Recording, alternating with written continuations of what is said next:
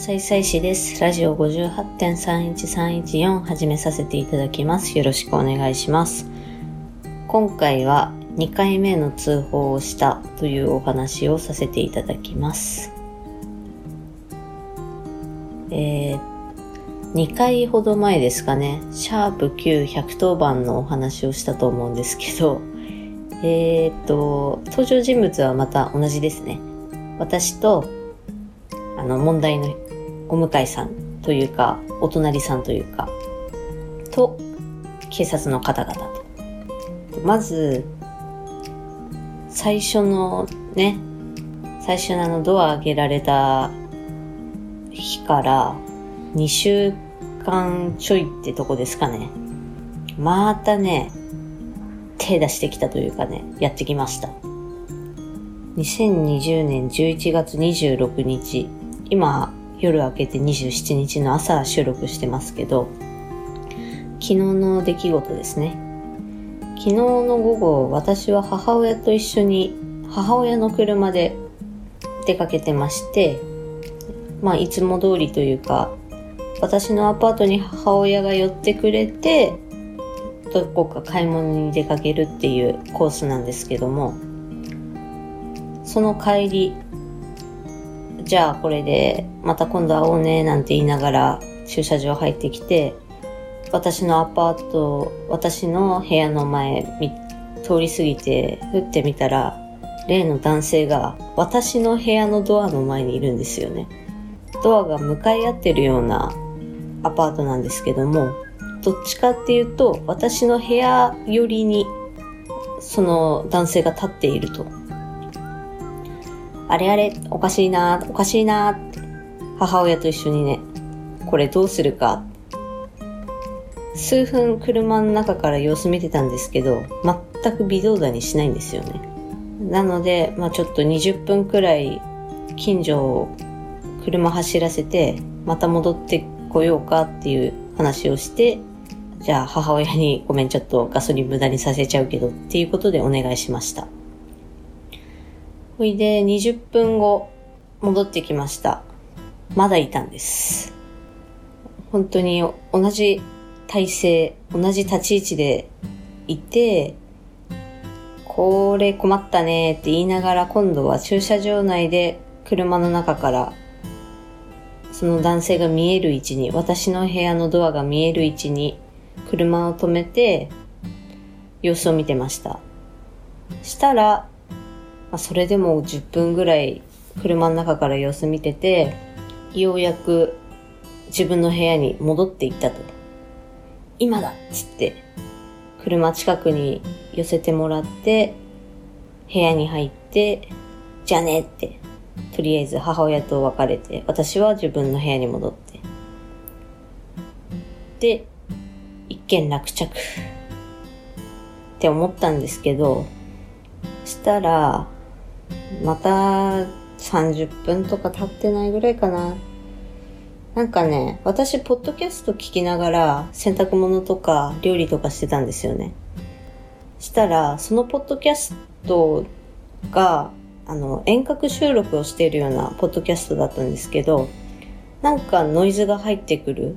え、これはホラー的な心霊現象のノイズかなっていうふうに最初は思ったんですよね。なんでこれ心霊現象のノイズっていうふうに思ったのかっていうのはまた後日お話ししようかなって思うんですけども、よーく聞いてみたら、その時は私 iPhone のスピーカーから聞いてたんですけど、あれこれスピーカーから出てる音じゃねえなと。で、考えられるとしたらまた、お隣さんつうかね、例の男性ですよね。ドアスコープから見たら、今度は自分の部屋、その男性自身の玄関からドアを開けて、外に向かってなんかずーっと叫んでるんですよね。おおまたご乱心かと。なんか今日はテンション高いなと。気持ち悪いなとは思ったんですけど、まあまあ、まだ許容範囲だわと。私の中ではね、まだ許容範囲だわと思いながら、その家事の続きをしてました。で、あ、静かになったなーって思って、あようやく落ち着いたのかなって思ってまたドアスコープ見たら、今度は、今度はつうか、また私の部屋のドアの前に立ってるんですよね。そう。母親と一緒に買い物から帰ってきた、あの時と同じ体勢。おっとまた戻っちゃったよ、この人。って思って、まあでも、まあでも手出されてないからいいかなって思って、またね、私は部屋の中で借り続けたりしました。ちなみにこの時もずっとポッドキャストは、まあ、番組変えたりとかはしてましたけど、ずっと音声は流してました。1時間くらい続けて、まだあの人いいのかなってドアスコープ見たら、まだいました。その時に、ドアポケットあるじゃないですか。郵便物とかを入れるところね。あっこになんか入ってるなっていうの見えたんで、ガチャガチャってちょっと物音を立てたんですね。したら、ドアの向こうにいる男性が反応して、えー、ドアをどんどん叩いてきまして、で、またその時もなんか、おにゃおにゃおにゃおにゃってなんか言いながら叩いてくる。はい、アウト。もうこの時点で私は110番しました。まあ、110番したと言っても、私がかけたのは地域管轄の交番の番号だったんですね。110番ではない。029から始まる。まあ私茨城県済みなので、029から始まる番号。で、末尾が0110番の番号に交番に直接かけたんですけど、夕方っていうこともあってね、パトロール出ちゃってたのかな？出なかったんですよね、その交番の人たちは。転送されて、つくば警察署の方にかかりました。なんで私がこれ110番しなかったのかっていうのは、交番の中だったら、この間の情報がもうみんなに共有されてるんですよね。だから変な話、そこで交番の人が出て、すみません、2週間ほど前、ちょっとお世話になった誰々ですって言ったら、なんとなくみんながもう分かってくれると思ったんですよ。だけど、結局分かってくれる人が取れずに、もっとその上の交番じゃない筑波警察署の方に行ってしまったのでね、ちょっとそこで時間がかかってしまったんですけど、まあでもやっぱりあのね、今すぐ警察来てほしいですか？来てほしいです。わかりました。今向かわせます。次からはもう110番かけちゃっていいですよ。ありがとうございます。つって通報して、5分くらいで来たかな。ちなみにその間も、ドアどんどん叩かれる音だけっていうのが嫌だったんで、ずっと物音として、物音っていうか、ポッドキャストはずっと流しっぱなし。で、サイレンは鳴らさずにパトカーが入ってくるの見えて、ああ、来てくれたか。これ来るまでもやっぱりドアどんどん叩かれてましたね。で、ほいで、警察の方が二人降りてきて、私はドアスコープから一部始終を見てたんですけど、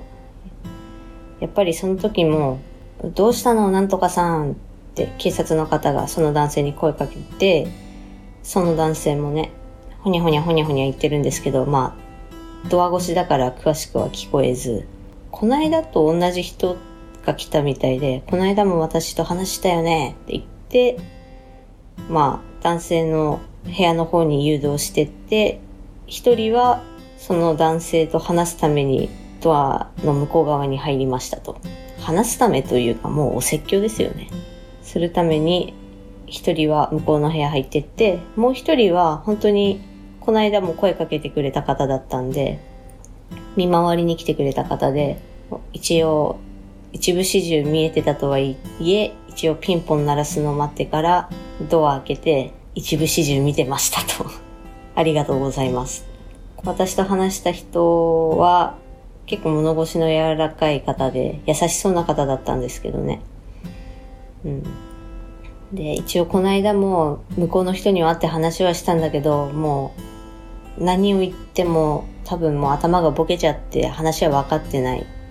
今もう若い方が説教してくれてるけど、これも効果としては持続はせんだろうと。あの後、先週の、その私と会って話してくれた後も、市の方にも連絡したし、一応連携は取っているけども、向こうの人が今自立して生活ができてしまっているレベルだから強制的に施設に送り込むこともできない。今後は警察の方の老人化みたいな、福祉老人化みたいな方もあるから、そっちとも連携を取ってみますと。あ、そうですか。ありがとうございます。で、まあ一応私の方の事情も説明したりとか、あ、あと、警察が来るまでの間に、郵便屋さんが来て、で、なんか郵便物をポストに入れようとしたら、まあその男性が私の部屋の前にいるわけですから、何丸何号室の方ですか？つって私の郵便物を、なんか渡してたような声聞こえたんですよね。で、なんか話してるような声を聞こえたけど、まあ、とりあえずその後、あ、なんかさっき郵便屋さんのお兄ちゃんが来てたんですけど、私の郵便物ちゃんとありますかね？つって郵便ポストの、ポストの方、ドアポケットとは別のポストの方があるんで、そっちの方確認したら、とりあえず私の住所のものは入ってて、あ、さっき向こうの人が持ってた郵便物も確認したけど、とりあえずあなたのはなかったから安心してねっていう話もしたり。そう、前回会った時も、もうあと1ヶ月したら引っ越すんで、なんかそれまでにもう会わないでいいですね、へへみたいな話をしてたら、また会うとは思わなかったというか、こんな形でお会いするとは思わなかったっていう話を二人でしながら待ってて、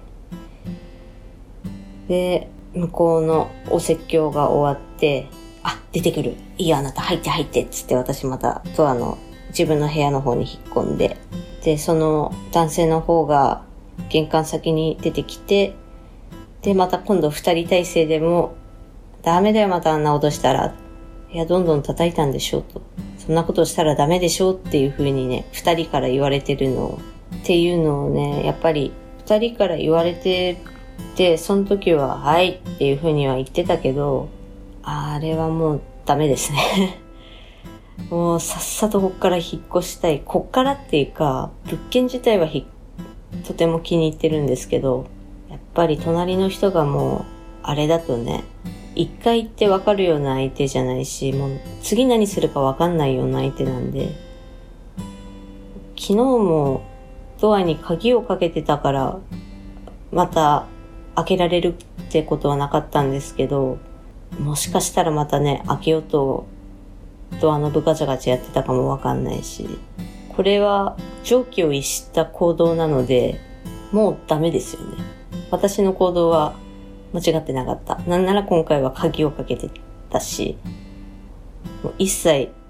向こうの人の目に触れることはせずに全部警察にやってもらったんで、あれなんですけど、まあその警察の方が言うには、いや、この後の話はまたちょっと、この時に私が感じたこととか、まあ別に向こう、あの、警察の方から言われた言葉ではあったんですけど、別に悪気があった発言じゃないっていうことで、私がかなり引っかかってしまったというか、あ、なんかすげえ生まれつきのこれで損するってなんか、なんかなっていうふうに思ったことがあったんで、それはまた後日話します。で、その後に親に連絡して、本当は来月の半ばですね。10、17か18かに引っ越す予定ではあったんですけど、もうその後、警察が帰った後に親と話して、引っ越しの予定を早められないかというふうに提案され、で、実は警察が来てた最中に新しい方の不動産屋さんから電話が来てま、要するにあの書類作成終わったので、この後8時前くらいまでには私の部屋まで届けてくれるっていう話だったんですけど、親に連絡した後に、すいません、〇〇さん、引っ越しの日を2週間くらい早めらんないっすかね。半ばとか17、18っていうお話だったんですけど、マックスできれば12月1週目とかにで契約開始とかできませんかねっていう話をして、えー、要は書類をね、一から作り直しをさせるっていうことをさせてしまった。まあ、もちろん向こうにも事情は話してある。その前回のことがあったから引っ越しますっていう話と、昨日の電話でも、えー警察沙汰2回目が起こりましたと いう話をして、ああ、そうですよね。ちょっとやってみますわっていうことでいろいろ今やってくれてるんですけどね。まあそれでどれくらい早めることができるかっていうのはまだちょっと連絡待ちではあります。今回はそうですね。今回はっていうかね、もう本当に今回はマジで怖かった。ドアどんどんやられたのはマジで怖かった。そう。だからずっとポッドキャスト流してたんですよね。本当に皆さん戸締まりはマジでやってください。それと、と、なんかピンポン鳴らされたりとか、誰か来たなっていう時も、インターホンで確認したりとか、ドアスコープで覗いて、あ、相手がどういう人だなって分かってから